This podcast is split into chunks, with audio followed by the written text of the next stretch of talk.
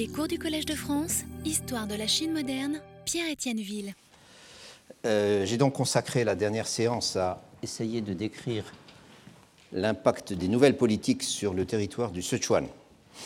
Euh, je veux dire en dehors de, Chengdu, en dehors de la capitale de la province, à décrire ça donc à travers l'image limitée, mais euh, malgré tout relativement précise, que nous en donne l'autobiographie ou le fragment d'autobiographie de Liu Duanfen. Euh, limité parce que euh, concernant seulement euh, les deux sous-préfectures où Liu Duanfen a euh, servi entre 1909 et 1911, euh, et en fait surtout la première dans ce domaine à, à Hangzhou. Nous avons vu que dans, ce, dans cet exemple particulier, les choses ont indiscutablement changé de nouvelles institutions ont commencé à se mettre en place, des écoles modernes. Euh, J'ai parlé de, l'école secondaire parce que Liu Duanfen en parle assez en détail, mais il affirme aussi quelque part que 24 écoles primaires euh, euh, ont été des écoles primaires élémentaires, donc des Chudeng Xiaoxue, je vous avais donné toute cette classification, ont été peu à peu créées sur le territoire de Hanzhou, auxquelles on a ajouté, c'est intéressant, 53 classes consacré à l'alphabétisation de base, dans ce qui s'appelle Tianyi Shizi, euh, donc euh, apprendre les, caractères simples, euh, euh, donc des, des, écoles tout à fait élémentaires. Donc il y a les écoles, il y a une police, une police moderne, s'inspirant du modèle qui avait été très peu de temps avant institué à Chengdu, avec un certain succès. Euh, il y a des centres, ces centres d'apprentissage pour les délinquants ou pour les, mendiants et les défavorisés, euh, dont j'ai aussi parlé, un centre de lutte contre l'opiomanie, etc., etc. Et nous avons vu aussi que le financement de ces opérations euh, requérait beaucoup d'ingéniosité de la part de leur initiateur, donc du magistrat de, de Liu Duanfen, car les fonds manquaient cruellement. Il était donc obligé euh, euh, soit de faire appel à la générosité euh, des philanthropes locaux, c'est-à-dire des notables, des riches, ou alors de mobiliser une partie des surtaxes et des impôts nouveaux qui se sont multipliés partout en Chine pendant la période des nouvelles politiques, voire même d'en accroître les taux. Tout cela demandait donc beaucoup de doigté, dans la mesure où cette nouvelle fiscalité était extrêmement impopulaire, tout particulièrement auprès des petits contribuables, euh, car ceux-ci, d'une manière générale, ne se sentaient guère concernés euh, par euh, toutes ces réformes, ces nouvelles écoles, etc., et donc n'étaient pas du tout contents d'avoir à payer pour elles.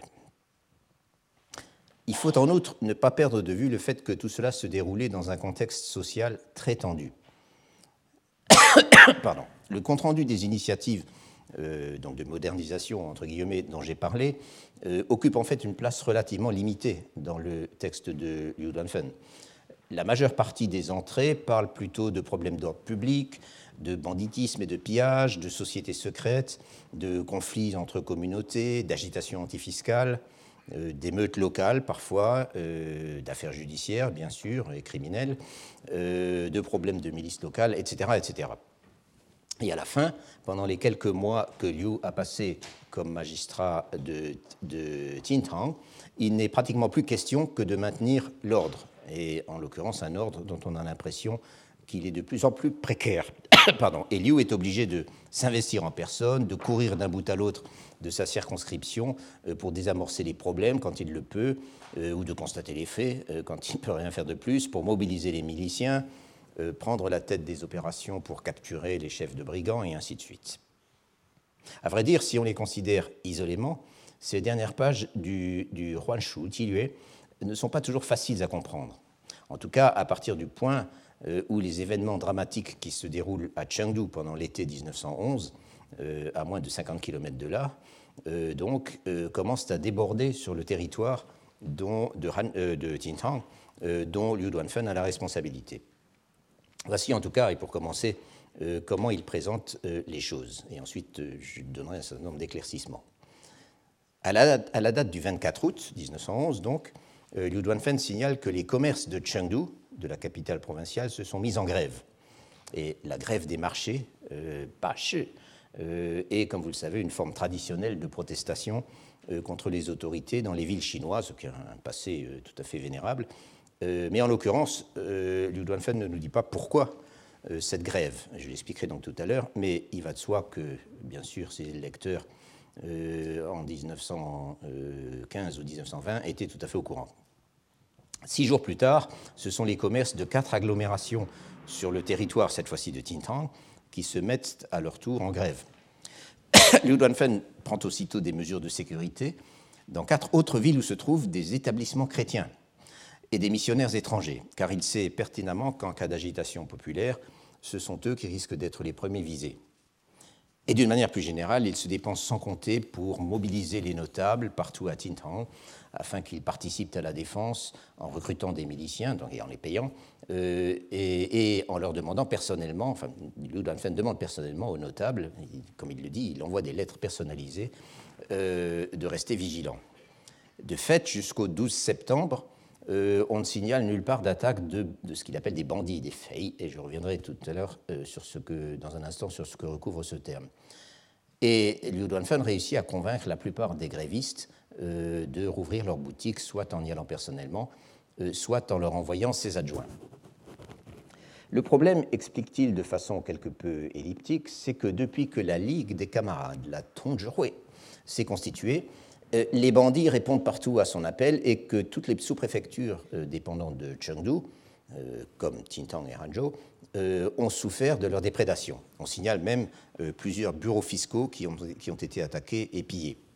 Et j'expliquerai dans un instant ce que c'est que cette Ligue des camarades. Et à l'aube du 13 septembre, c'est au tour de Tintang d'être attaqué par plusieurs centaines de bandits, toujours entre guillemets, euh, armés de simples épées, mais traînant aussi quelques canons, euh, qui s'étaient regroupés discrètement à quelques kilomètres de la ville. Les attaquants avaient des complices parmi les soldats et les policiers à l'intérieur des murs, et ceux-ci leur ont ouvert les portes de la ville. Ils s'emparent du centre d'éducation pour prisonniers dont j'ai parlé, euh, dont ils libèrent les occupants et pillent les armes du poste de police qui était attaché à ce centre. Euh, il s'attaque aussi tout simplement au Yamen de la sous-préfecture, donc au bureau de,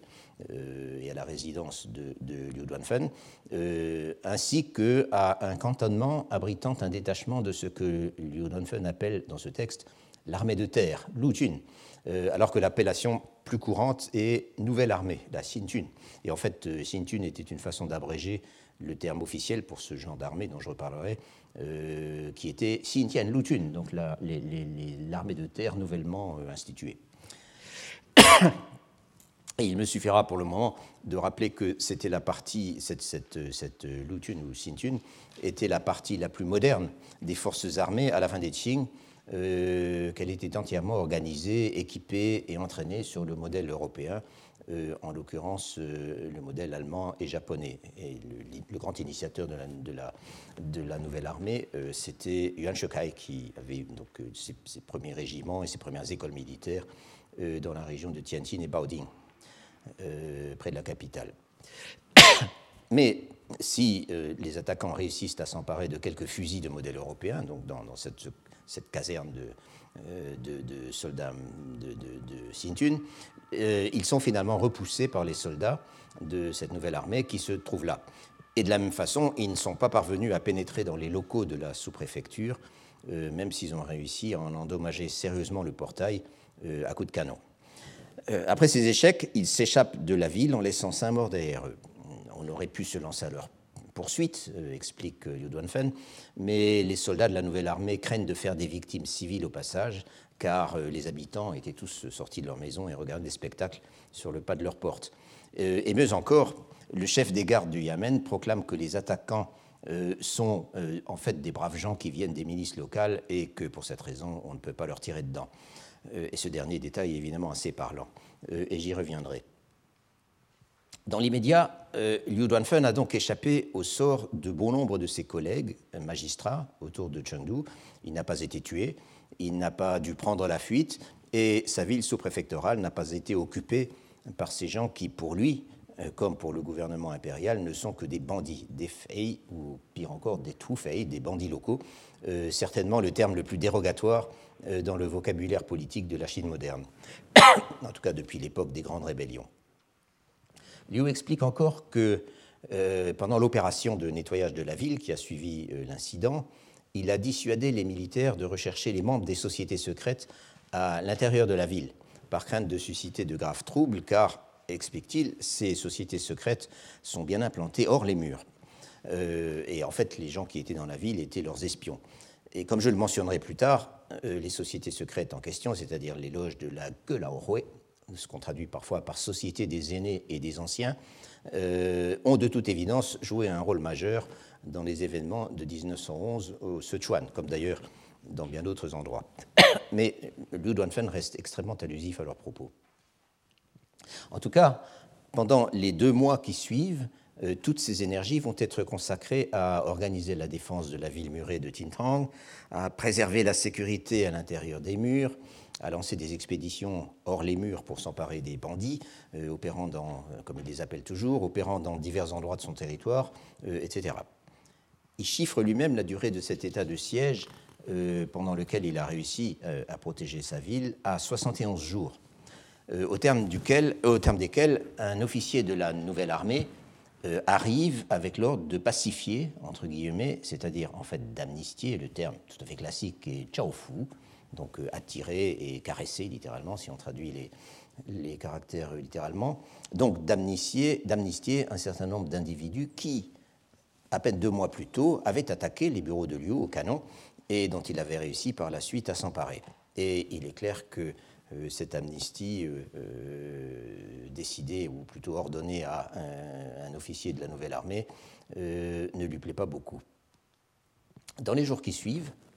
je suis toujours la fin du texte. dans les jours qui suivent, Liu est informé de la décision du gouverneur général Chao Feng de remettre ses pouvoirs à l'Assemblée provinciale du Sichuan, ainsi que de la proclamation officielle de l'indépendance de la province euh, ceci se passe le 27 novembre 1911. Dès le lendemain, il envoie sa famille à Chengdu, mais lui-même est obligé de rester encore près de trois semaines euh, pour expédier les affaires courantes euh, dans l'attente d'un successeur. Et en outre, les notables de la ville ne veulent à aucun prix le laisser partir. Il avait d'ailleurs demandé sa décharge depuis longtemps car il souffrait d'une mauvaise blessure au pied qui, qui ne cesse d'empirer, dit-il. En tout cas, quand il arrive à Chengdu, finalement, après avoir encore dû retarder son départ en apprenant qu'une mutinerie a éclaté euh, dans la capitale de la province, et ça aussi j'en reparlerai. Quand il arrive à Chengdu, le spectacle qu'il a sous les yeux le, le désole. Les sociétés secrètes qui tiennent ouvertement boutique ouverte euh, qui tiennent ouvertement boutique euh, partout dans les rues, les proches des fonctionnaires et les membres de leurs escortes qui arborent tous des bandeaux à la, cuisse gauche, précise-t-il, avec l'inscription euh, armée nationale, euh, Kuomintun, qui sera le, nom de, nombreuses armées à l'époque républicaine. Bref, euh, l'ordre impérial a bel et bien sombré. Et les dernières lignes du texte racontent en quelques mots son retour au pays, au Guizhou, euh, en passant par Chongqing. Et après tous ces dangers et après cette révolution, il emploie le mot chebian, donc un changement d'époque en quelque sorte. il explique qu'il n'a aucune envie de regarder en arrière. Voilà donc pour Liu Duanfen. Mais comme je le disais, il est indispensable de donner un peu de contexte, ne serait qu'en quelques mots, à ces événements de l'été et de l'automne 1911 euh, auxquels il fait allusion à la fin de son autobiographie. Nous avons vu que Liu Duanfen mentionne à un moment la Ligue des camarades, ainsi que les bandits, euh, tous ces mots entre guillemets, euh, qui se joignent à elle. Pour comprendre de quoi il s'agit, il faut remonter un peu en arrière. Le nom complet de la Ligue des camarades,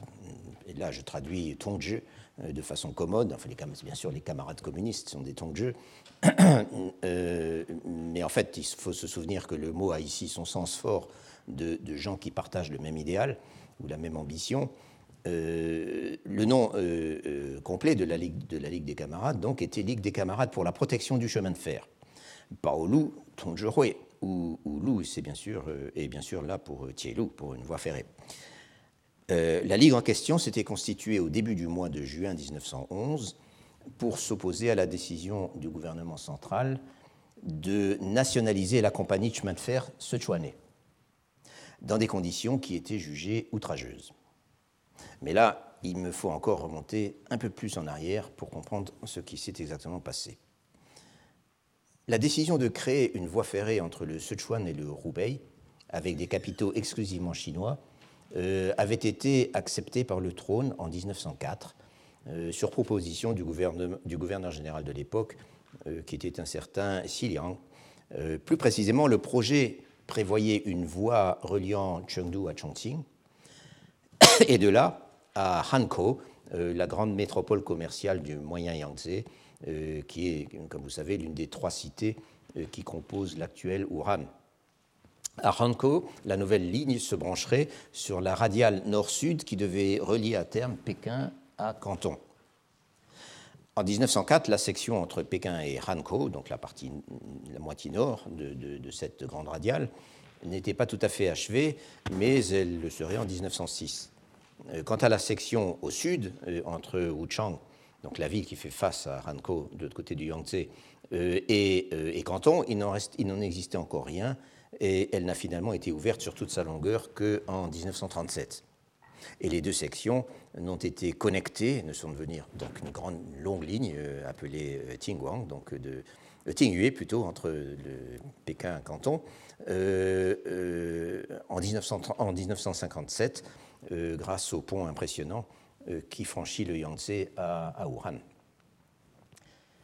Quoi qu'il en soit, la ligne reliant le Sichuan à Hankou aurait évidemment eu un impact énorme pour désenclaver le Sichuan à toutes sortes de points de vue, notamment commercial, bien sûr, et aussi militaire. Au départ, en 1904, il s'agissait d'un projet entièrement administré par le gouvernement, donc euh, Guanban, même si les investisseurs privés euh, étaient sollicités.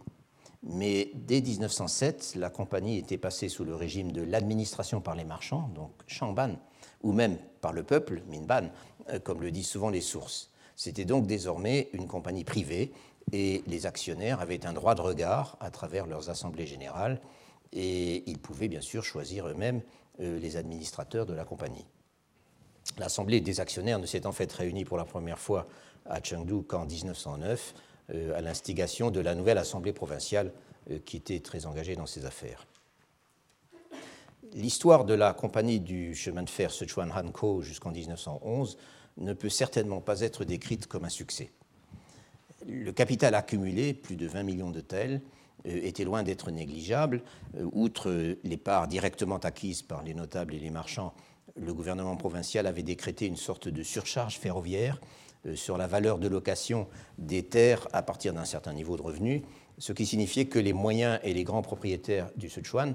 euh, propriétaires fonciers euh, devenaient en quelque sorte automatiquement des actionnaires. Et cela concernait au total euh, des dizaines de milliers de propriétaires dispersés dans toute la province. Et puis il y avait également un fonds important du gouvernement, cette fois-ci, qui était prélevé sur les revenus générés par le commerce de l'opium. Comme je l'avais expliqué la dernière fois, l'opium est devenu au Sichuan un, monopole d'État à cette période, donc tout à fait à la fin des nouvelles politiques,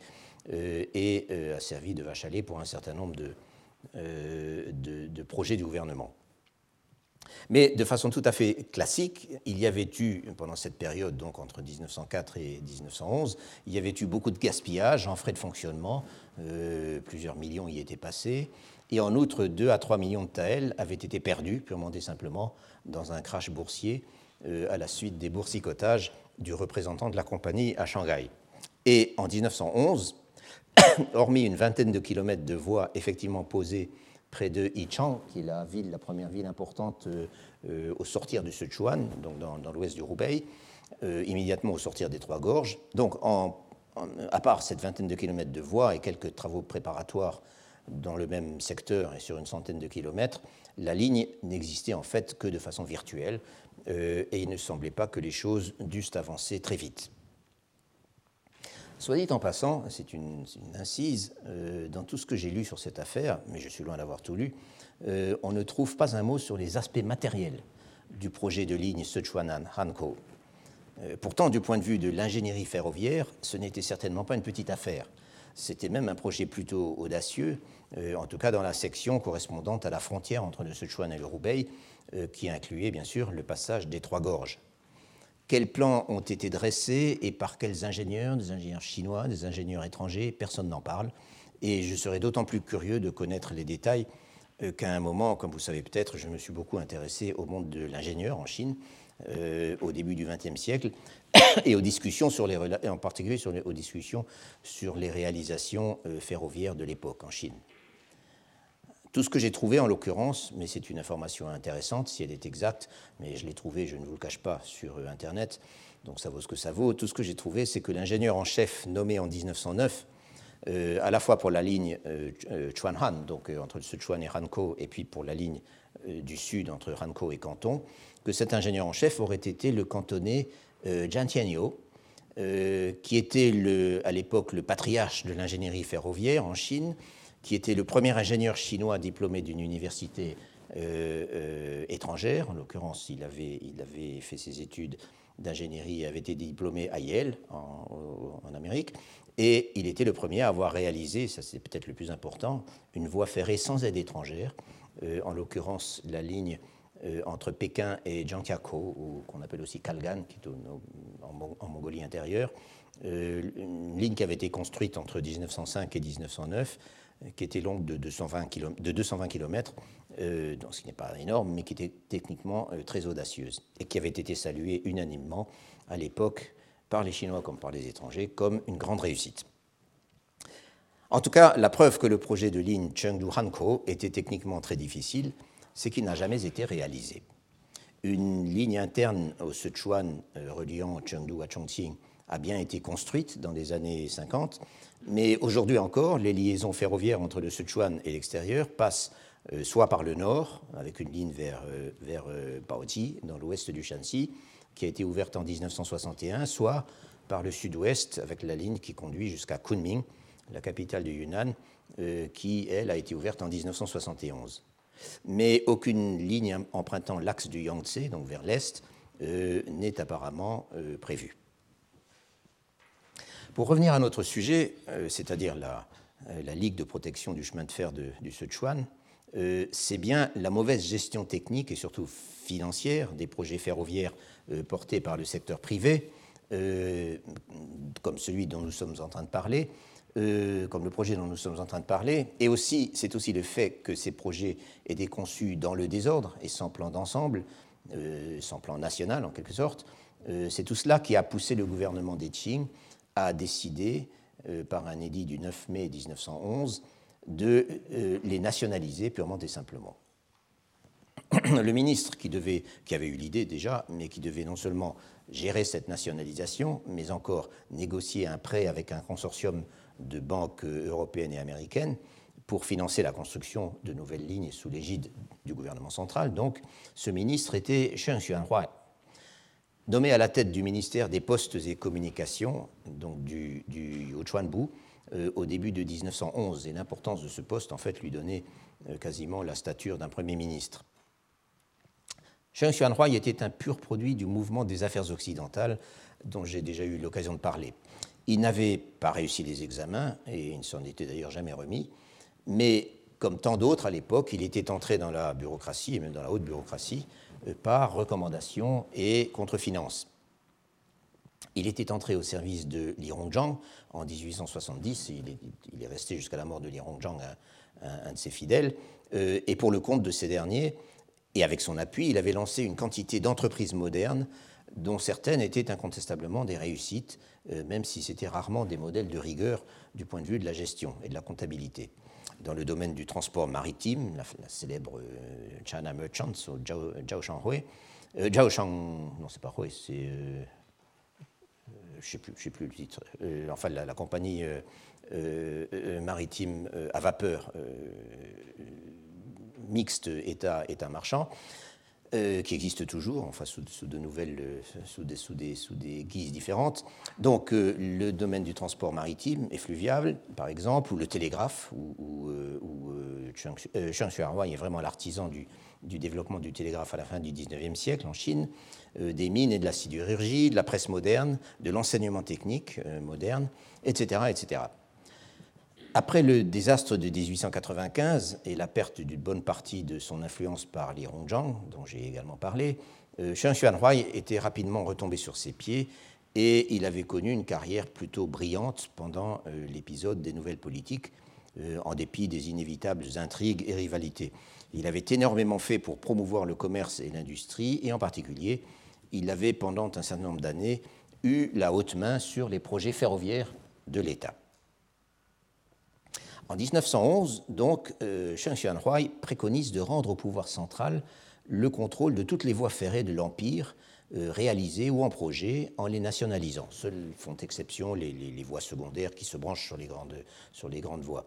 donc les voies locales si vous voulez. au départ, pourtant, lorsque l'édit impérial du 9 mai avait été reçu en nationalisant, oui donc, et ce que je voulais ajouter, c'est que la compagnie du chemin de, fer, entre le Sichuan et Ranko euh, était l'une des principales visées dans cette décision, et Sheng Xuanhuai est devenu très vite la bête noire euh, des Sichuanais.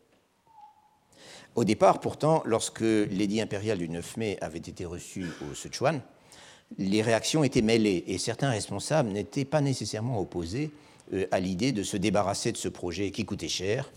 qui ne rapportait rien et qui, au rythme actuel des levées de fonds, risquait de ne pas arriver à terme et donc euh, avoir des chances de rapporter quelque chose avant 30 ans au mieux. Mais cela,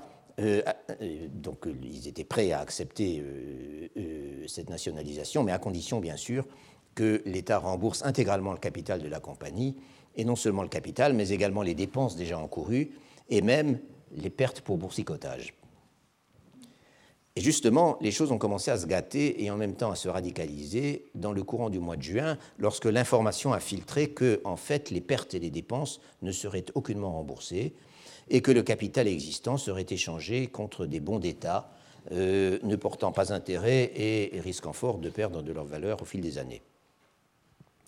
Et l'agitation est devenue encore plus grande lorsque les termes du contrat d'emprunt euh, signé, déjà signé euh, euh, avec le consortium bancaire occidental,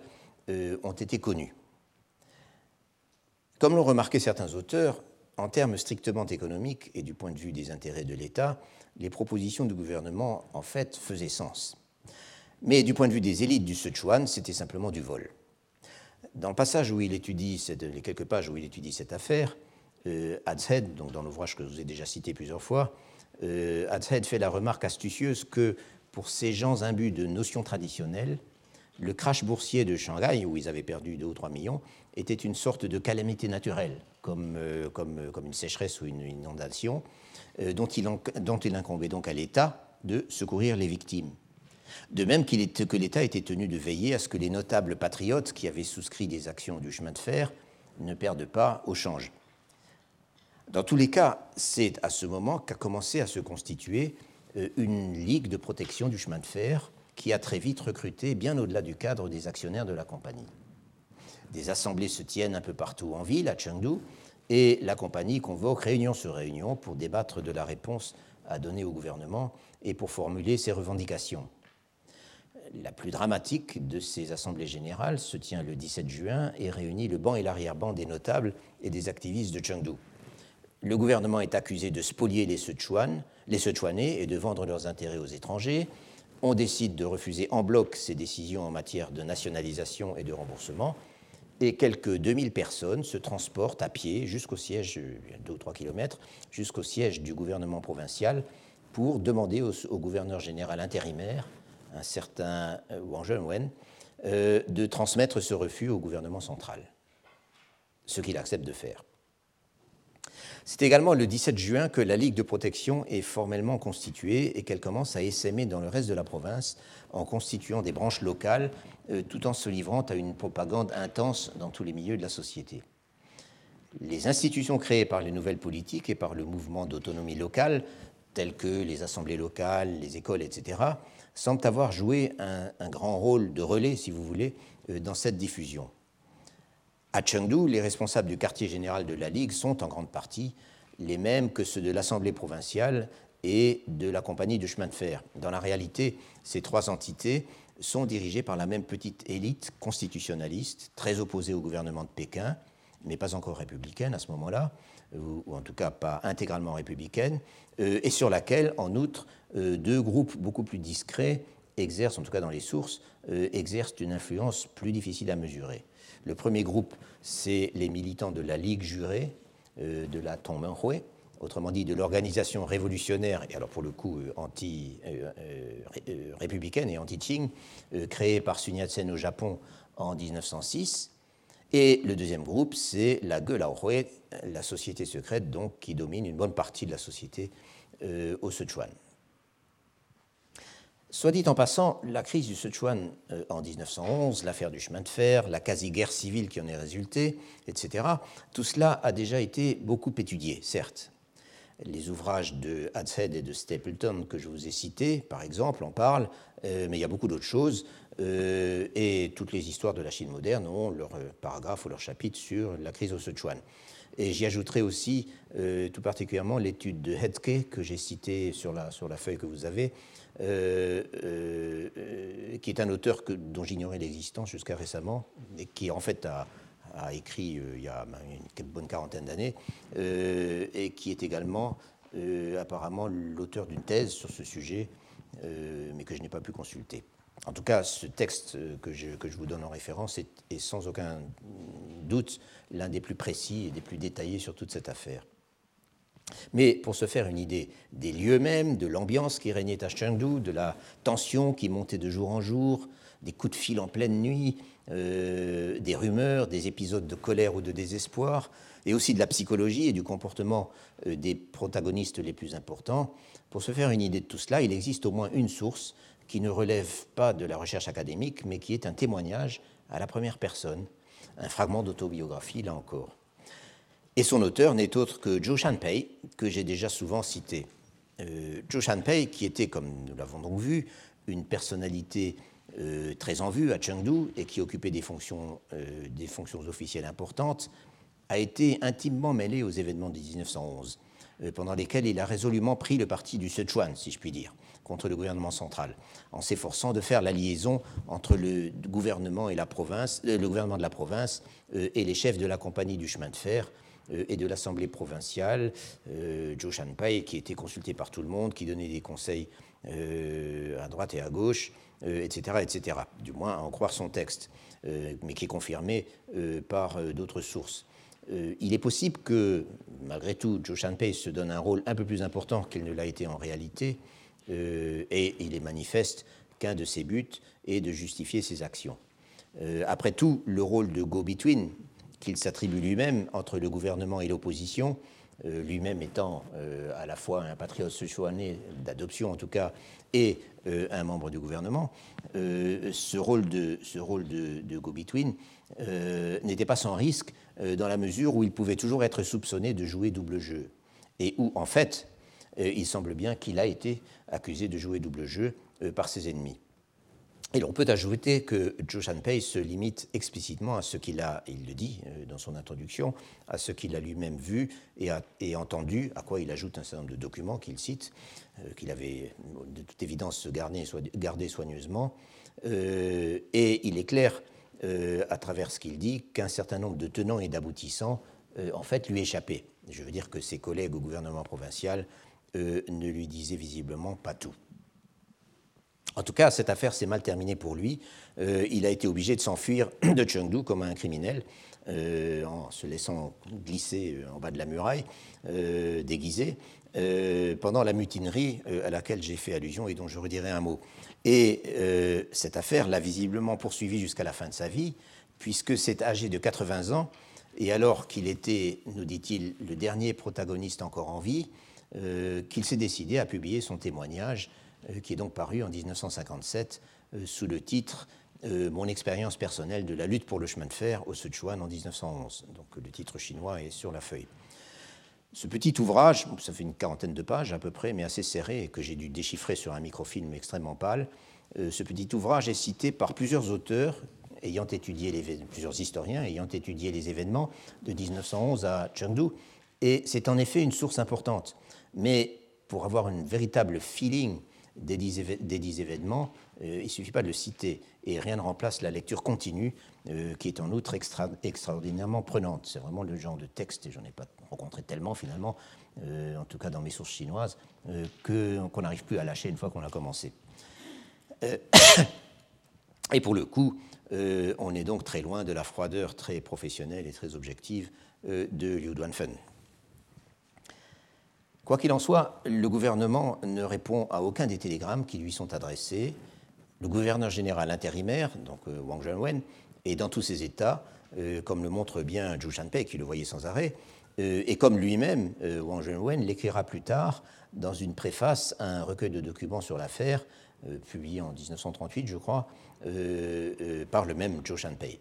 Euh, il veut éviter l'affrontement, il se sent de cœur avec les Sichuanais, lui-même était en fait un, originaire du sud-ouest, c'était un homme du Yunnan,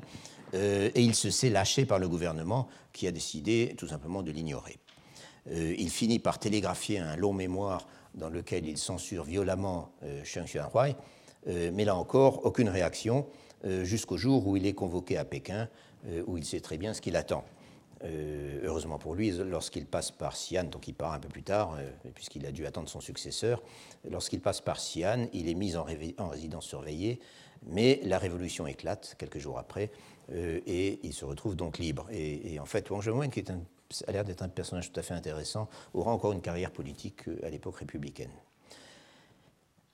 En tout cas, les choses vont changer lorsque le nouveau gouverneur général, dont Wang Zhenwen faisait donc l'intérim, arrive à Chengdu euh, le 27 juillet 1911. C'est à ce moment que Wang Zhenwen donc se met en route.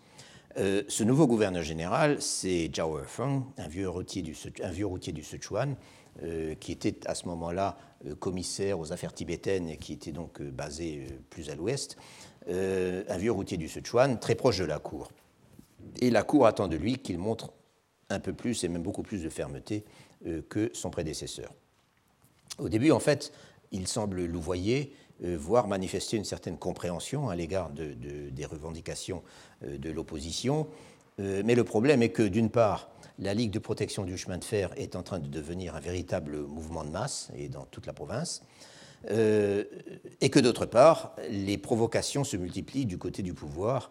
provocations qui viennent notamment d'un certain Duan Fang, euh, qui était un haut fonctionnaire mandchou, plutôt moderniste d'ailleurs, euh, qui venait d'être nommé à la tête euh, des compagnies de chemin de fer, donc récemment tout, juste, tout juste nationalisées, Hanko Canton et Hanko Sichuan. Autrement dit, Duanfang est directement en conflit d'autorité avec les dirigeants de Chengdu, qui persistent à considérer que ce sont eux les patrons légitimes de la compagnie. Et l'incident qui met le feu aux poudres, c'est quand Antoine Fang euh, débauche en quelque sorte euh, le représentant de la compagnie à Yichang, donc euh, où il y avait, c'était le seul endroit où on avait construit quelques, quelques kilomètres de voies de ferrée, le débauche pour le nommer responsable de la compagnie nationalisée. Et ce personnage avait été justement renvoyé par les dirigeants de Chengdu pour insubordination. Et quand on apprend cela à Chengdu, en pleine assemblée générale de la compagnie, euh, et, Zhou Shanpei, en fait, dans son texte, compare le télégramme de Duanfang à une bombe, euh, les dirigeants décident la grève générale, et d'après Zhou, euh, dans l'heure même, il n'y a plus une seule boutique d'ouverte à Chengdu. Ceci se passe le 23 août. C'est donc là que nous rattrapons Liu Duanfen, dont nous avons vu à l'instant ou tout à l'heure qu'il mentionne en effet cette grève à Chengdu et quelques jours plus tard euh, euh, sur son propre territoire. Alors que jusque-là, il n'y avait dans son texte pas une seule allusion au problème dont je suis en train de parler. Les dirigeants avaient juré que la grève continuerait aussi longtemps que le gouvernement refuserait de restituer son chemin de fer au Sichuan. Et en effet, malgré quelques efforts pour les faire euh, rouvrir de force, les boutiques vont rester fermées pendant, euh, jusqu'aux incidents tragiques du 7 septembre, donc pendant plus de, plus de deux semaines. L'ordre règne grâce au réseau, nous dit Joe Shanpei, grâce au réseau des chefs de rue qu'il avait mis sur pied à l'époque où il était responsable de la police. Et, c'est encore lui qui nous le dit, le consul britannique lui dit qu'en Angleterre, ça aurait été le chaos au bout de trois jours. Et il était donc très impressionné de voir qu'au bout de 10-15 jours, euh, les gens gardaient le calme. On s'organise, on s'arme même, et il est question euh, bientôt de faire en outre la grève des impôts. Et dans tout le Sichuan. Et les habitants décorent les rues avec des arches portant le portrait du défunt empereur Guangxu, euh, dont ils affirment que c'est lui qui avait offert au Sichuan la propriété de ce fameux chemin de fer. en tout cas, c'était sous son règne que le décret avait été signé, et que son successeur, donc le bébé Pouy, veut à présent leur enlever. Euh, pour ma part, il m'est difficile de ne pas voir derrière tout cela, donc derrière toute cette organisation euh, à Chengdu, euh, la main des sociétés secrètes, car elles seules, en fait, étaient capables d'organiser la population de façon aussi efficace. Il semble par ailleurs clair que le gouverneur général Chao, qui gardait le contact avec les responsables civils, non seulement s'impatientait, mais qu'il était sous la pression de Pékin et qu'il s'organisait de son côté. Le 7 septembre, donc, il convoque les dirigeants de la compagnie et de l'Assemblée provinciale en leur annonçant qu'il a, reçu un, télégramme important du gouvernement euh, et qu'il veut leur en faire part. Et lorsqu'ils sont arrivés dans, dans ses bureaux, il les met sous les verrous et annonce qu'ils y resteront tant que la grève ne sera pas terminée. Une foule pacifique brandissant des portraits de Guangxu et des bâtons d'encens tente d'envahir le palais du gouverneur général pour réclamer leur libération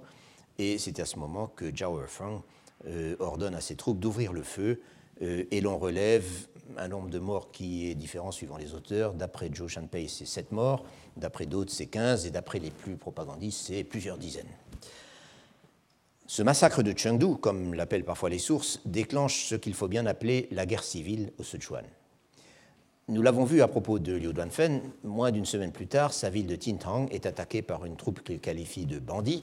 dont il dénonce la collusion avec la Ligue des camarades euh, et avec les sociétés secrètes.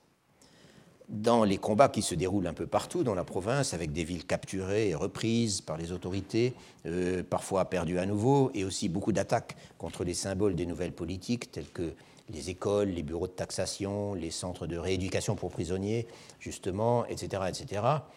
Euh, donc après tout cela, les forces opposées à l'armée régulière euh, sont appelées désormais l'armée des camarades, c'est la Tongjetun, sans qu'on sache exactement euh, de quoi il s'agit. Manifestement, c'est une mixture difficile à démêler de milices locales et de sociétés secrètes euh, dont le rapport avec la Ligue de protection du chemin de fer, ou plutôt avec le problème précis du chemin de fer, est au mieux assez ténu. en tout cas, ce soulèvement, qui exprime à la fois toutes sortes de mécontentements causés par les nouvelles politiques et une hostilité de plus en plus ouverte au régime des Qing, euh, contraste très fortement avec la propagande très contrôlée et, si j'ose dire, très citoyenne et très politique euh, à laquelle se livraient à travers la province les militants de la Ligue euh, seulement quelques semaines plus tôt. Et Chengdu est assiégé et va le rester plus de deux semaines. L'armée des camarades, quelle qu'en soit la, véritable nature, bloque, on parle d'une centaine, de milliers d'hommes autour de, Chengdu, euh, bloque toutes les communications avec l'extérieur, euh, les lignes télégraphiques sont détruites, euh, aucune denrée ne rentre, et, et ça c'est encore Joe, Shanpei qui nous précise, le contenu des latrines cesse d'être collecté tous les jours pour être transporté dans les campagnes avoisinantes pour servir d'engrais, et c'est extrêmement désagréable. L'étau se dessert un peu au bout d'un certain d'une quinzaine de jours lorsqu'on apprend la nomination d'un ancien gouverneur général à la place de Zhao Erfeng, quelqu'un qui était assez populaire au Sichuan et qui en fait n'y mettra jamais les pieds. Euh, et, euh, euh, et Zhao Erfeng donc relâche peu à peu les notables qu'il avait emprisonnés. Un autre élément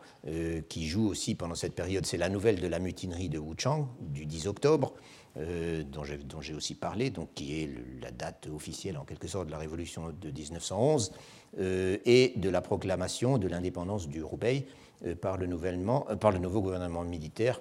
qui vient d'y être installé. Et cette nouvelle se répand peu à peu. Zhou Shanpei en parle, pour la première fois deux jours après l'événement. Mais à Chengdu et au Sichuan, la situation reste extrêmement confuse jusqu'au jour où Zhao Erfeng, qui se sait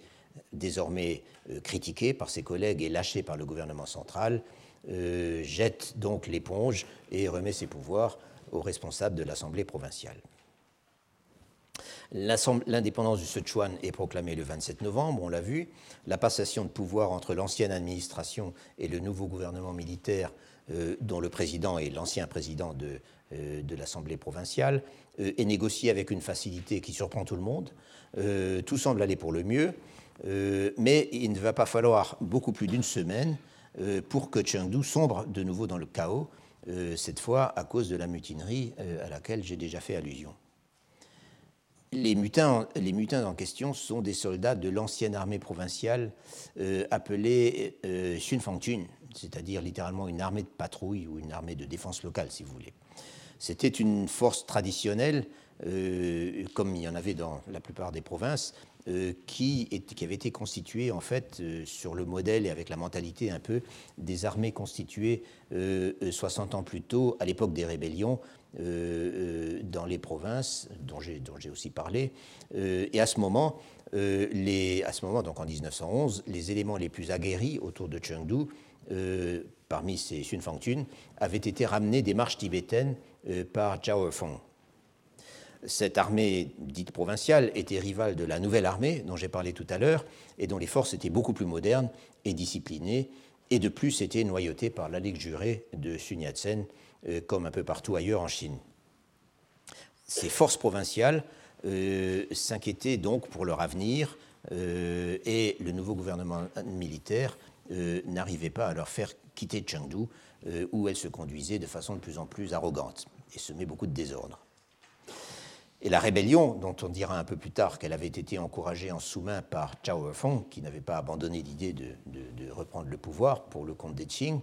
la rébellion donc éclate pendant une grande revue des troupes euh, convoquée par le chef du nouveau gouvernement militaire, euh, et donc, comme je l'ai dit, ancien président de l'Assemblée provinciale, un personnage que Zhou Shanpei, en tout cas, décrit comme passablement naïf et totalement incompétent face aux militaires, qui rient de lui derrière son dos. Euh, malgré son nouvel uniforme, euh, les Chinois, euh, les leaders républicains comme Sun Yat-sen et d'autres, adoraient les uniformes chamarrés. malgré son nouvel uniforme et, d'après une certaine description, l'épée immense qu'il avait accrochée à sa, à sa ceinture et qui faisait gling-gling par terre chaque fois qu'il se déplaçait. Et donc ça faisait rire les officiers. Euh, quoi qu'il en soit, euh, euh, dès le début de cette, revue des troupes, les soldats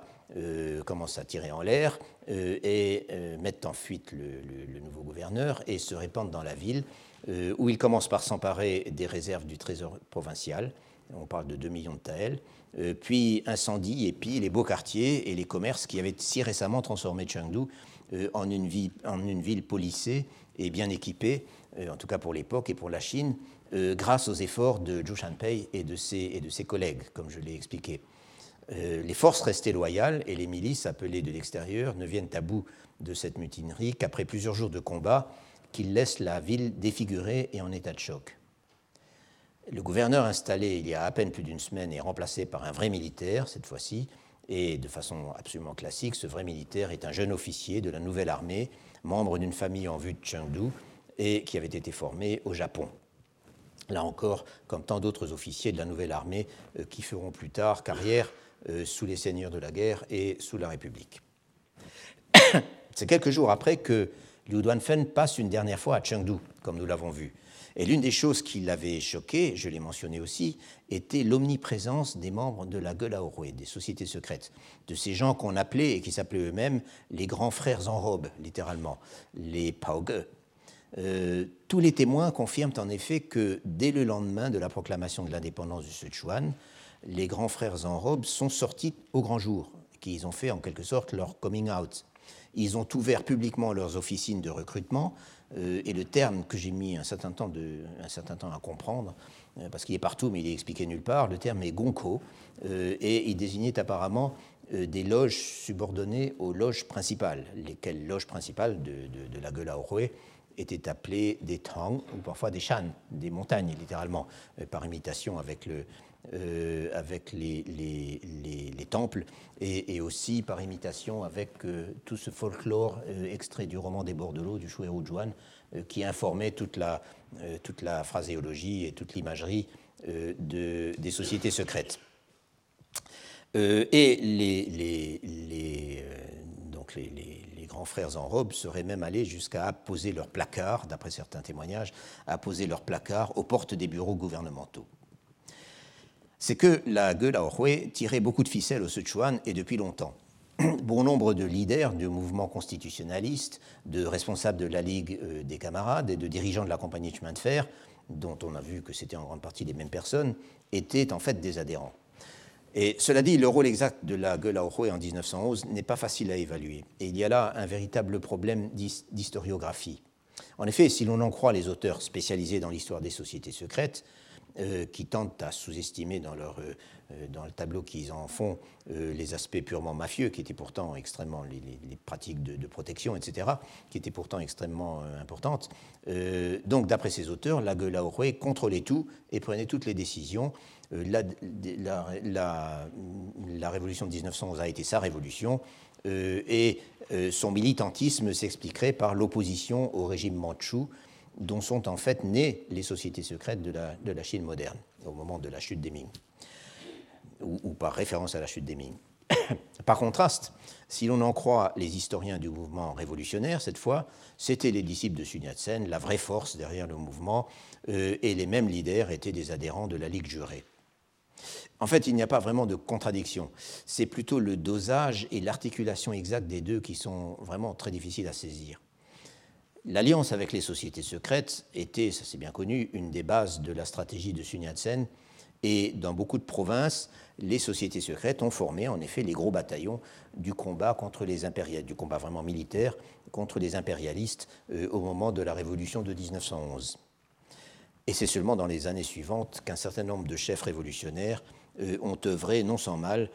pour diminuer le pouvoir des sociétés secrètes, euh, reprendre les postes de généraux et de ministres qu'on avait donnés à leurs chefs et les obliger à rentrer dans la clandestinité. Et pour ne donner qu'un seul exemple, on a des choses très comparables dans la province voisine du Shanxi, vers laquelle je me tourne à présent.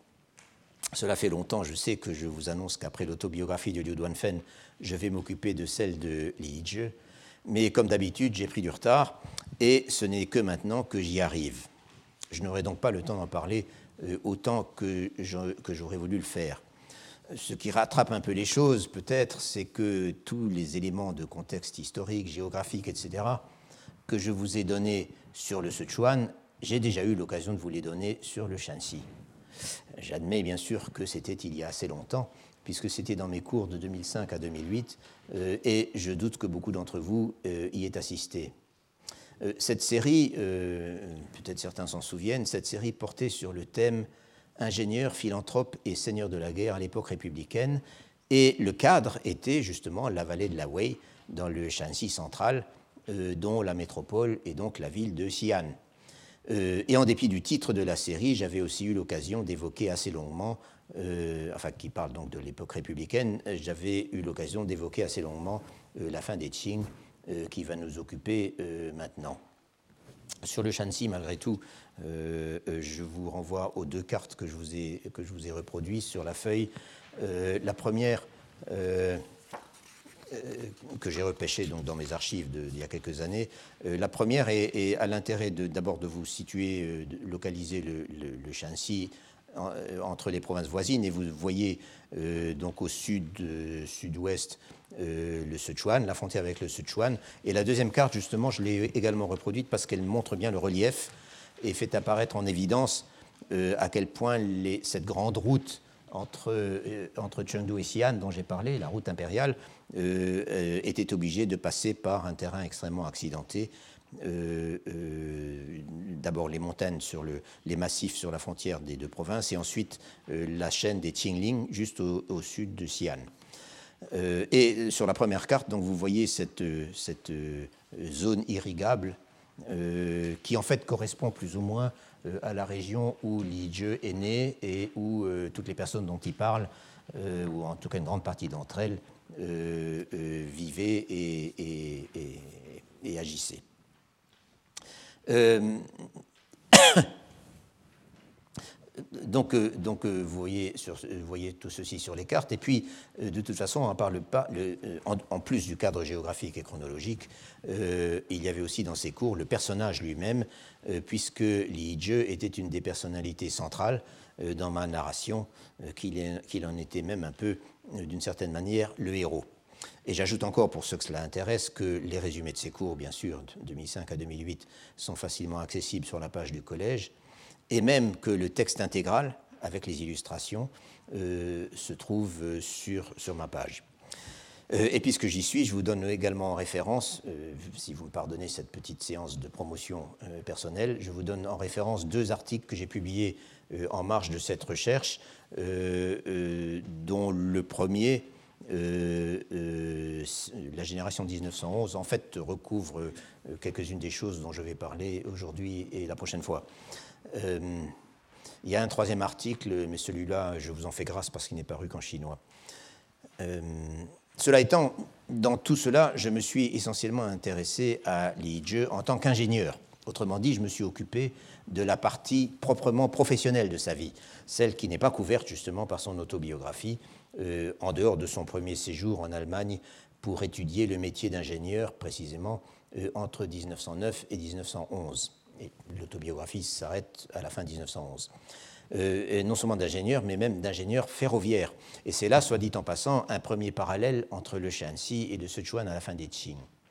Comme le Sichuan, le Shanxi était une région enclavée située dans l'ouest du pays et communiquant difficilement avec les provinces de l'intérieur. Et comme au Sichuan, euh, on avait euh, créé pendant la période des nouvelles politiques une compagnie avec des capitaux locaux dont l'objectif était de préparer la construction d'une voie ferrée qui devait relier Xi'an à Tongguan, euh, c'est-à-dire à la, à la, ville qui se trouve à la frontière orientale de la province, et d'où on communique avec le Renan et avec la plaine centrale. Et à Tongguan, ce chemin de fer, qui est toujours resté virtuel, aurait pu se connecter avec la grande transversale est-ouest, appelée le Longhai, euh, dont la première section, plus à l'est, au Renan, était en service dès avant 1911. Comme Sichuan, cette compagnie qui s'appelait, je ne sais plus son nom exact, mais c'est la compagnie du chemin de fer euh, euh donc de Xi'an à, Tongguan. Euh, euh, comme au Sichuan, cette compagnie n'a jamais rien réalisé. en fait, le train n'est arrivé à Xi'an qu'en 1934. Mais elle a au moins offert, c'est pour ça que j'en parle, une bourse à Leije pour aller étudier à Berlin. c'est lors de son en revanche, c'est lors donc, donc étudier l'ingénierie ferroviaire, mais c'est lors de son second séjour en Allemagne, euh, à partir de 1912, je crois, ou 13, euh, que Zhe s'est converti à la discipline dans laquelle il devait acquérir une réputation considérable, euh, à savoir les travaux publics et l'ingénierie hydraulique. Et il y a beaucoup d'autres parallèles entre le Sichuan à la fin des Qing euh, euh, entre le, le, Shanxi et le Sichuan à la fin des Qing, euh, en ce qui concerne notamment la pénétration des idées modernes dans les périphéries de l'Empire, ça je vais en dire un mot, ou encore la conversion d'une frange de l'élite lettrée aux idées révolutionnaires répandues par la Ligue jurée de Sun Yat-sen, et la formation d'une coalition entre révolutionnaires et sociétés secrètes qui jouera un rôle décisif dans la révolution de 1911 au Shanxi encore que dans un contexte politique euh, assez différent de celui du Sichuan. Une des deux grandes différences, d'ailleurs je le dis au passage, étant que dans l'accord euh, conclu entre Zhao Weifeng et, et, les, nouveaux maîtres du Sichuan euh, à la fin 1911, il était explicitement prévu qu'on ne toucherait pas aux Mandchous. Et donc ils étaient libres d'être là. En revanche, quand la révolution a éclaté à Xi'an, après avoir occupé les bâtiments publics, les révolutionnaires sont entrés dans la cité mandchoue et ont fait un très grand massacre. Donc euh, voilà encore une différence qui resterait à expliquer. L'autobiographie de Li Zhe, pour y revenir, est un document totalement différent du fragment d'autobiographie professionnelle de Liu Duanfen, dont je vous ai parlé jusqu'ici. S'il fallait chercher un parallèle, ce serait plutôt euh, avec les souvenirs d'enfance de Gomojo, auxquels j'ai fait allusion il y a 15 jours, et qui couvrent une période en fait assez comparable. Euh, même liberté de ton, même humour, euh, même propension à analyser ses sentiments avec beaucoup de franchise, et même précision dans la description des gens et des lieux. les deux textes ne sont pas pour autant identiques, loin de là. Gomojo était un littérature, un littérateur, après tout, et on peut même le considérer comme un des meilleurs écrivains de la Chine du XXe siècle.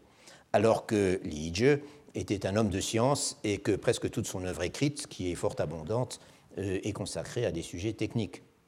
Euh, ou alors à la promotion de ses projets d'ingénierie euh, ou à celle de sa profession, et également aux problèmes politiques que ces projets rencontraient très souvent. Mais cela, j'en avais beaucoup parlé il y a quelques années. L'autobiographie est sous-titrée, je l'avais signalé, Confession, second, ce qui suggère au moins un projet ou une attitude par rapport à ce qu'on s'apprête à écrire. Ce qui a poussé Li Zhe à la rédiger à l'âge de 45 ans, donc c'est lui qui le dit, hein, donc en 1926 ou 1927, euh, euh, les souvenirs d'enfance de Gomojo datent de 1928. ce qui a poussé Li Zhe à se lancer dans ce texte, qui n'est pas court en fait, c'est une soixantaine de pages assez serrées, nous ne le savons pas. le texte était apparemment resté à l'état de manuscrit au moment de sa mort, et il semble que ce soit sa veuve qui l'ait inclus dans une première collection de ses écrits, publiée à titre posthume dans les années 40 euh, sous forme renéotée. Et on le retrouve donc, ce texte, euh, cette autobiographie, dans une collection très fournie des écrits de Li euh, parue à Taïwan en 1956, dont les éditeurs ont apparemment utilisé cette, première anthologie des années 40 outre la masse des renseignements, de renseignements intéressants qu'elle contient, et que j'évoquerai au passage, au moins en partie, euh, l'autobiographie de Li Jie est un texte extrêmement vivant et attachant, euh, rédigé dans une langue parlée euh, familière et parfois assez drôle. elle laisse l'impression d'une personnalité jalousement indépendante, voire renfermée, infiniment sérieuse, voire même romantique dans un petit nombre d'occasions, mais ne dédaignant pas la, ne dédaignant pas la compagnie et, les distractions et, même les blagues, ce qui est d'ailleurs confirmé par euh, d'autres gens qui ont écrit sur Li Et surtout, Li se révèle comme une personnalité infiniment curieuse des gens et des choses, absorbant tout, ne négligeant aucune occasion d'acquérir des nouvelles connaissances, et enfin très marqué par l'éducation à la fois confucienne et progressiste euh, qu'il avait reçue, euh, qu'il a reçue pendant les premières, ses premières années. On peut distinguer plusieurs périodes dans le récit de Li Jie. Comme la plupart des auteurs d'autobiographie, il commence par évoquer les origines de sa famille, le village dans lequel il est né, sur le territoire de la sous-préfecture de Pucheng, euh, sur la rive nord de la Wei, donc dans cette zone grisée que, vous voyez sur la carte, euh, et certains événements, et, il évoque de même certains événements antérieurs à sa naissance. Euh, les plus dramatiques parmi ces événements euh, sont sans aucun doute la grande famine qui a ravagé la Chine du Nord pendant les premières années du règne de Guangxu, euh, entre 1876 et 1878, et encore avant cela, la guerre civile entre Chinois Han et Chinois musulmans qui a ensanglanté toute la vallée de la Wei dans les années 1860. Et donc il raconte comment l'impact que cela a eu sur sa famille. Lui-même est né en 1882, mais il est clair que sa petite enfance a baigné justement dans les récits de ces terribles aventures, en particulier euh, tout ce que lui racontait sa grand-mère. Et Li Jie n'a pas trop de mots pour célébrer l'énergie et la sagesse de cette paysanne misérable et illettrée euh, qui a tout fait et tout enduré, euh, y compris les inévitables conflits familiaux, familiaux parfois très vicieux, que l'on retrouve dans toute bonne autobiographie chinoise, qui a donc tout fait et tout enduré pour que ses deux fils, l'oncle et le père de Li Jie, euh, puissent étudier. Et son acharnement a payé puisque les deux garçons, euh, qui s'appellent euh, Li Zhongte et Li Tongxuan, donc le premier est l'oncle et le deuxième est le père, ont finalement réussi à passer l'examen que nous disons parfois du baccalauréat, donc au niveau de la préfecture, autrement dit à accéder au premier échelon de la hiérarchie académique et à devenir des étudiants confuciens, des Shengyuan, autrement dit encore, à devenir des tout petits notables. Tel est donc le milieu dans lequel ont grandi Li Jie et son frère aîné. Des petits lettrés ruraux sans aucune fortune, mais aussi pleins de ressources et décidés à ce que leurs propres fils réussissent à leur tour. Après la naissance de Li Jie en 1882, la famille a retrouvé une certaine aisance, à tout le moins il y a de quoi survivre. Euh, on a pu construire quelques corps de bâtiments autour de la grotte familiale. Ce sont les fameuses grottes euh, de la Chine du Leus qu'on peut voir dans toutes les biographies de Mao Zedong. Euh, et le texte est bourré de souvenirs de petite enfance, de menus incidents quotidiens, de détails sur la vie matérielle, d'impressions dont Li Jie nous dit qu'elles ne l'ont jamais quitté et qu'il arrive à rendre de façon extraordinairement vivante. Je connais en fait peu d'exemples dans la littérature chinoise où le monde de l'enfance euh, soit pareillement rendu, euh, quoique là encore, euh, on puisse sans doute citer Gomojo. Mais au-delà de l'accumulation d'anecdotes, de mini-anecdotes, faudrait-il plutôt dire, tout l'intérêt de cette section de l'autobiographie, donc la petite enfance, puis les premières études, est de nous donner à voir comment un environnement culturel totalement traditionnel, et par surcroît dans une région isolée et passablement déshéritée, se transforme subtilement grâce à la curiosité de modestes intellectuels avides d'apprendre autre chose. Les premiers apprentissages sont en effet très traditionnels. Enfin, ceux que, ceux que reçoivent Li Jie et son frère sont très traditionnels. Comme tous les lettrés pauvres, le père et l'oncle de Li Jie gagnent leur vie comme maître d'école, dans une bourgade voisine en l'occurrence, et c'est chez, son oncle que, Li Jie et son frère apprennent leur premier caractère et mémorisent leurs premières phrases, extraites de livres dont ils ne savent d'ailleurs même pas de quoi ils parlent. Un peu plus tard, le père de Li Jie organise une école familiale, donc une tiachou, euh, dans leur village, euh, qu'il confie à un maître salarié pour l'occasion, et où donc viennent non seulement les fils, mais également des cousins, des gens du village, etc. Dans le souvenir de Li Jie,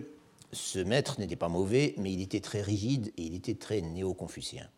Euh, par exemple, le frère de Li Jie se fait un jour attraper parce qu'il a apporté en classe le Xixiangji, l'histoire du pavillon de l'Ouest, qui est une pièce de théâtre très romantique euh, datant de l'époque mongole. Euh, donc il a, appelé ce, apporté ce livre maudit, mais il savait en fait même pas ce que c'était. Euh, Li Jie commence par étudier le livre des Odes, son frère a étudié le livre des rites, donc le Liti, et sous l'influence du rigorisme du maître et de cette lecture, il prend les prescriptions du Liti très au sérieux, à tel point que ce petit garçon se lance dans une critique des coutumes de mariage et de funérailles des villageois du coin, euh, qui ne sont bien sûr pas du tout conformes au liti. Cela dit, euh, l'école ferme toujours au moment des travaux des champs, car tout le monde doit y participer. On est donc vraiment dans un milieu totalement rural. En tant qu'étudiant confucéen, le père et l'oncle de Li sont tenus de se préparer aux examens supérieurs c'est encore l'ancien système, et l'on ne peut conserver son statut d'étudiant qu'en se soumettant régulièrement à des tests administrés par le responsable des, études de la sous-préfecture, euh, dont on dépend, et c'était, si vous vous en souvenez, le poste que Liu Duanfen avait occupé au début de sa carrière euh, dans sa province natale du Guizhou. Euh,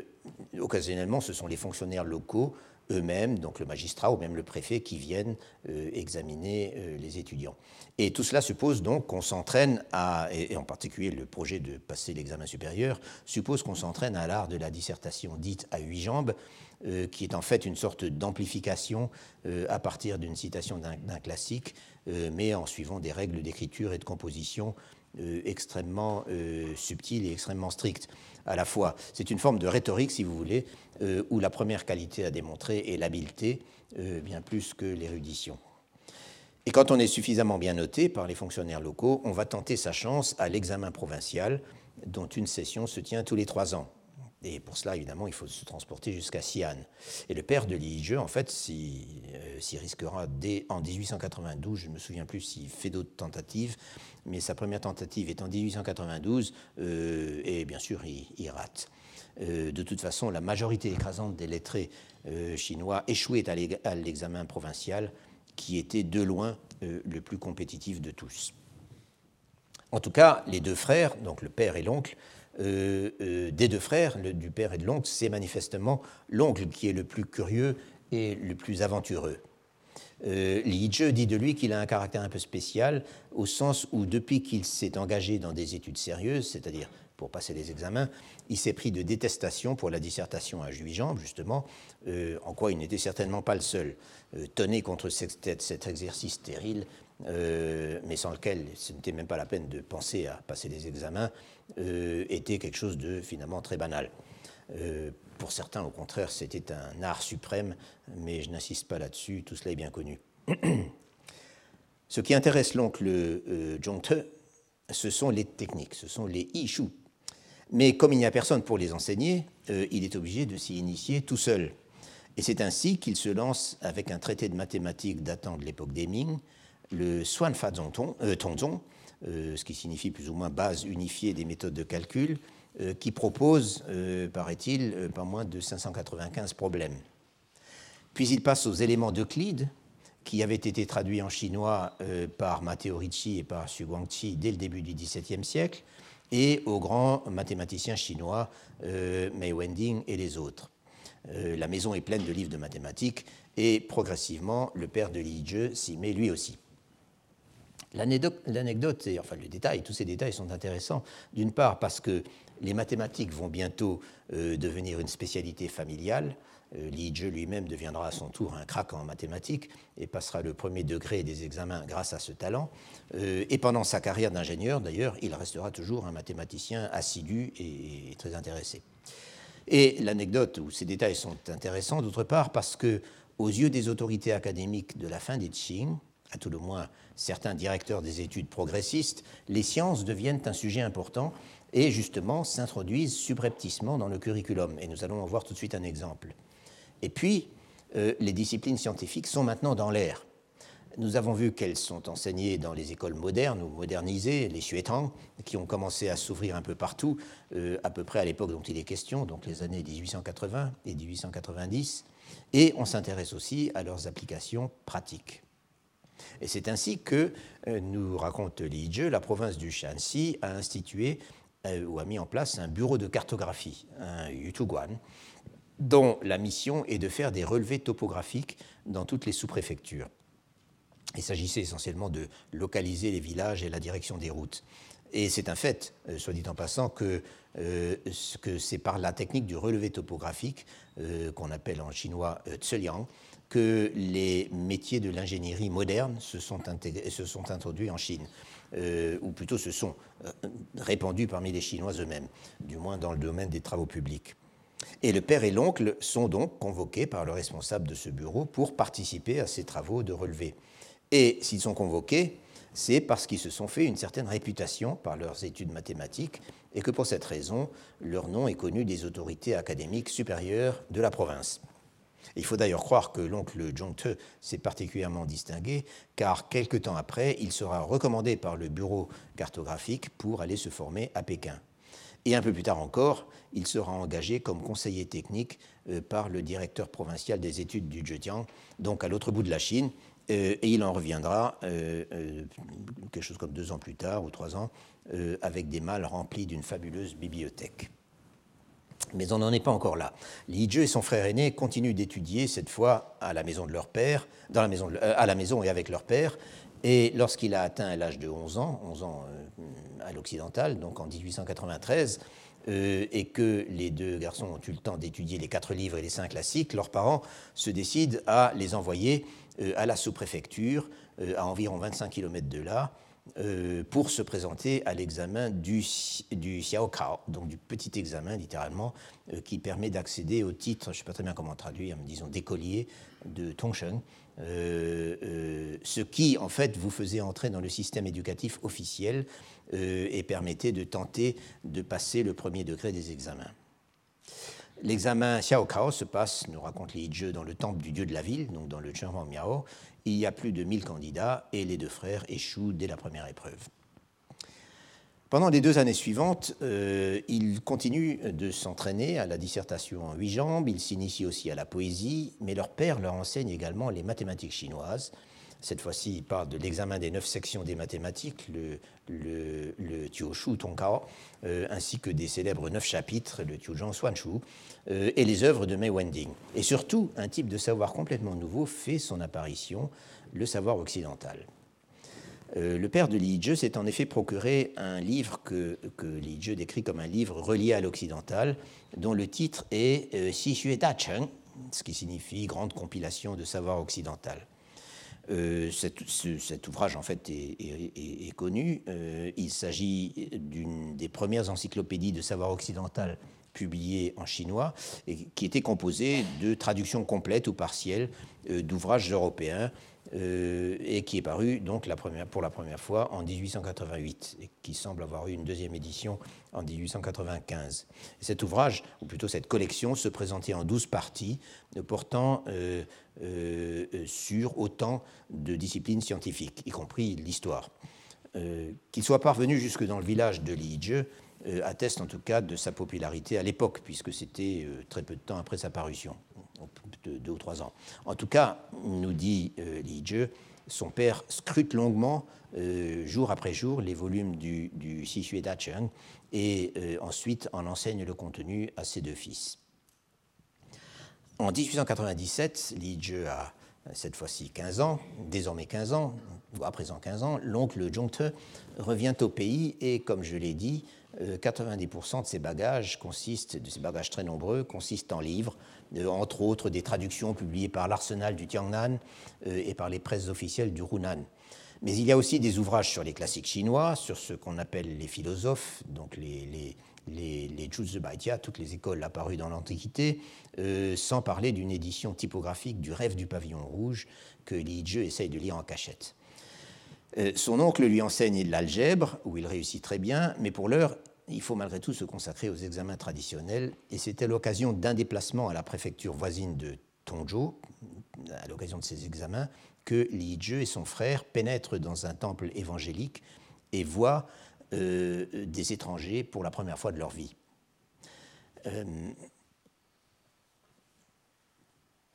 Les classiques ne l'intéressent pas beaucoup dans cette préparation. Son père euh, finance leur séjour en ville pour les examens en garantissant des candidats au Tongsheng. Et lors d'une visite à Tongzhou,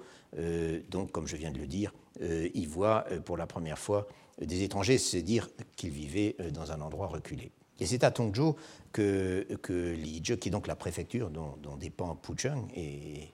où sont immatriculés euh, les, les lits, euh, c'est à Tongzhou que Zhe et son frère finissent par passer l'examen du Xiuzai, donc du premier degré, euh, Zhe étant alors âgé de 16 ans.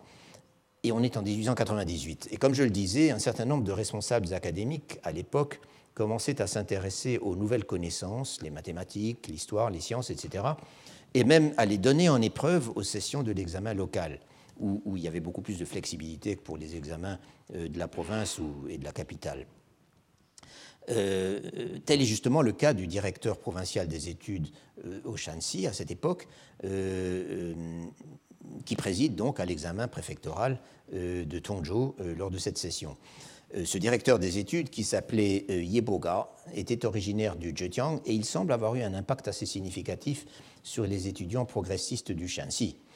Euh, en tout cas, ceci j'en ai un peu parlé dans cet article sur la génération 1911. En tout cas, les autres candidats à l'examen de Tongzhou sont complètement perdus devant les sujets inhabituels que leur soumet Yeboga, mathématiques et choses comme ça, euh, alors que, comme on vient de le voir, les Li, les frères Li, s'intéressaient à ces sujets depuis longtemps, qu'il y avait tous ces livres de l'oncle, etc., etc. Grâce à quoi ils réussissent brillamment, Li Zhe étant classé premier, et leur réputation de mathématiciens commence à se répandre dans toute la région. Euh, ils ont recommencé, et ils sont recommandés euh, du coup pour une bourse qui leur permettra d'aller étudier dans une académie progressiste récemment établie dans la sous-préfecture voisine de Tingyang, euh, l'académie Chongshu, euh, Chongshu Shuyan, euh, ce qui signifie littéralement une académie pour révérer le concret, le concret. Il est vrai que ce che, le concret par opposition au discours vide, est une vieille notion que les Chinois, les lettrés chinois aiment à opposer au, justement à ces discours vides. Donc, euh, euh, cette académie, qui est un de ces établissements semi-publics euh, où les titulaires du premier degré des examens allaient se former pour préparer l'examen provincial. Dans cette académie de Chongshe, nous explique-t-il, on enseigne, en plus des disciplines classiques traditionnelles, un peu d'anglais et de mathématiques. Et plus intéressant, Li Zhe nous dit que dès 1901 vont y être introduits clandestinement des textes de Liang Qichao et de Kang Youwei les deux bêtes noires de l'impératrice douairière Ceci, dont j'ai parlé il y a quelques semaines, et qui à ce moment vivent en exil euh, depuis l'échec de la réforme des 100 jours euh, en 1898. Et avec cela, nous abordons une nouvelle période de la vie et de la formation de Li Zhe, dont je parlerai la fois prochaine. Euh, à partir de là, en effet, l'autobiographie va évoquer la fin de ses études au Shanxi, pendant laquelle il renonce définitivement à poursuivre le cursus classique, euh, puis les quatre années qu'il passe comme étudiant au Collège impérial de Pékin, et c'est surtout de cela que je parlerai, je pense, euh, et enfin euh, ses études en Allemagne, que, comme beaucoup d'autres étudiants chinois à l'étranger, il abandonne précipitamment à la nouvelle de la Révolution de 1911 pour rentrer au pays et participer aux événements. Et c'est à ce point, comme je l'ai dit, et à notre grand regret, que s'arrête ce texte dont j'espère être parvenu euh, à au moins vous suggérer euh, dès aujourd'hui l'intérêt, à mon avis, euh, tout à fait exceptionnel. Je vous remercie. Retrouvez tous les contenus du Collège de France sur www.colège-2-france.fr.